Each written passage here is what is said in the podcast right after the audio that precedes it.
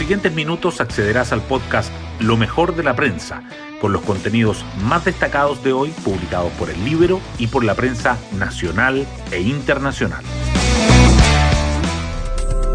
Buenos días, soy Magdalena Olea y hoy lunes 26 de abril les contamos que el tercer retiro ocurrirá. La decisión del gobierno anunciada anoche despeja las dudas que rondeaban sobre la viabilidad de la medida. Como suponíamos, las cosas pasarán de un modo similar al segundo retiro. Esta vez, el proyecto de la moneda contempla que el dinero retirado se recupere a través de un aporte de los empleadores y también del Estado. Asimismo, se busca mejorar otros aspectos del proyecto aprobado por el Congreso, como el relativo al de las rentas vitalicias, pero el formato definitivo dependerá de cómo los parlamentarios quieran legislar. Por ahora, un acuerdo con la oposición parece incierto o más bien improbable. Las portadas del día. El proyecto del tercer retiro del 10% anunciado por el presidente agapara los titulares principales de la prensa. El Mercurio destaca que incluye un bono para personas sin saldo y anticipo para rentas vitalicias.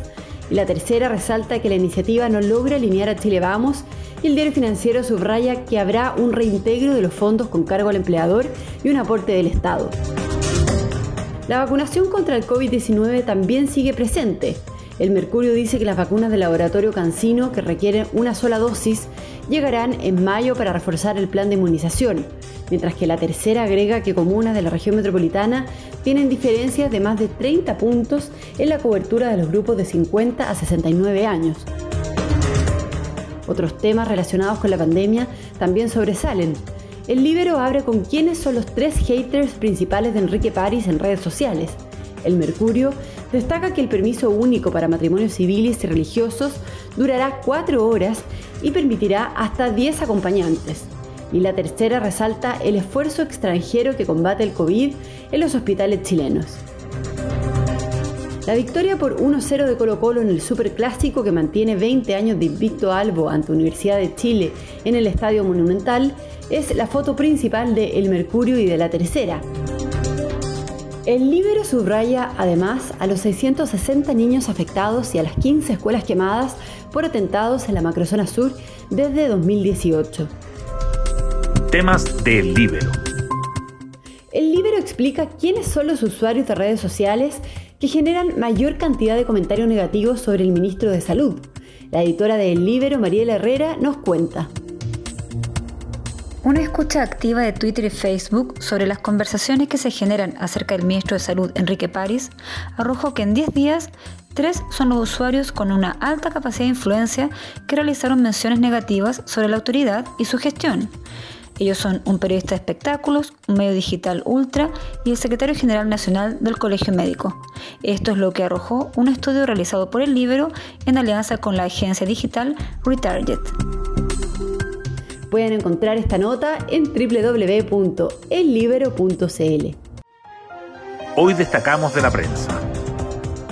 El presidente Piñera anunció que presentará un proyecto propio de tercer retiro, que también considera un mecanismo de reintegro de fondos mediante un aumento de las cotizaciones con cargo al empleador y al Estado, y dijo que respeta la Constitución, en alusión a la moción parlamentaria que fue objetada ante el Tribunal Constitucional. El gobierno ingresará el proyecto al Congreso sin lograr un acuerdo con la oposición ni alinear al oficialismo. Evópoli se restó del anuncio. El ministro Enrique París dijo que la vacuna de Cancino, que requiere una sola dosis y que fue aprobada por el Instituto de Salud Pública este mes, llegará en mayo para sumarse a las de Sinovac, Pfizer y AstraZeneca. En tanto, a autoridades y a expertos les preocupa la brecha en inmunización del grupo de 50 a 69 años. Las comunas de la región metropolitana con mejor desempeño bordean el 95%, mientras que las más bajas recién alcanzan los dos tercios. A cuatro días de que novios e invitados de un matrimonio católico que se realizaba en Las Condes acabaran en una comisaría y surgiera un debate acerca de las diferentes regulaciones para las ceremonias religiosas y civiles en cuarentena, el gobierno decidió uniformar el aforo, los tiempos para trasladarse y permanecer en el evento, así como la extensión de las autorizaciones para asistir a ellos, a través de un permiso único. Profesionales, técnicos y administrativos extranjeros suman manos a la lucha contra el coronavirus en Chile. Jóvenes entre 27 y 38 años de Venezuela, Colombia y de Haití se integran a la primera línea en diversas áreas, desde la SUSI hasta los llamados de ambulancias, pasando por el trabajo de trazabilidad, de entrega de información y de la recuperación de pacientes intubados.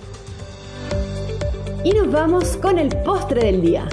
Anoche, en la entrega de los premios Oscar, que debido a la pandemia se realizó dos meses después de la fecha original, Nobland triunfó y ganó los premios a Mejor Película, Dirección y Actriz en una ceremonia que también reconoció a Hermosa Venganza, la madre del blues, el padre y Saul.